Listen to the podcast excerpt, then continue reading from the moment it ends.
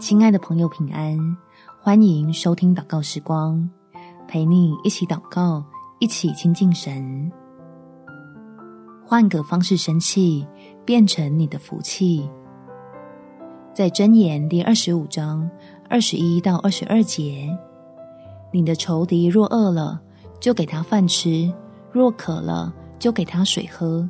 因为你这样行，就是把炭火堆在他的头上。耶和华也必赏赐你。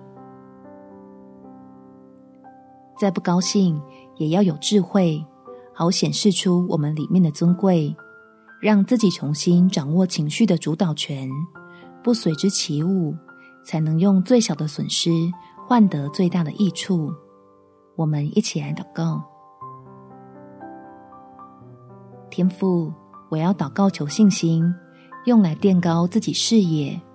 让我的心思可以从这场冲突中跳脱出来，不再局限于人的层次里，而忘记还有神在掌权。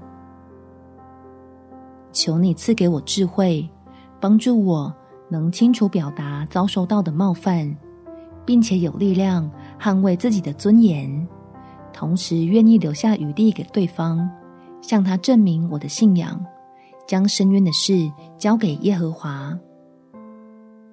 因为我虽然不需要退缩，但需要保持自己在恩典当中，随时记得自己是尊贵的器皿，是要用来分享你的慈爱和悔改的道理。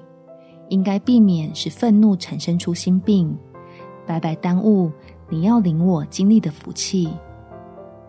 感谢天父垂听我的祷告，奉主耶稣基督的圣名祈求，阿们。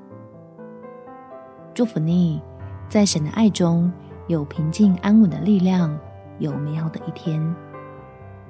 每天早上三分钟，陪你用祷告来到天父面前，为百般的试炼感到大喜乐。耶稣爱你，我也爱你。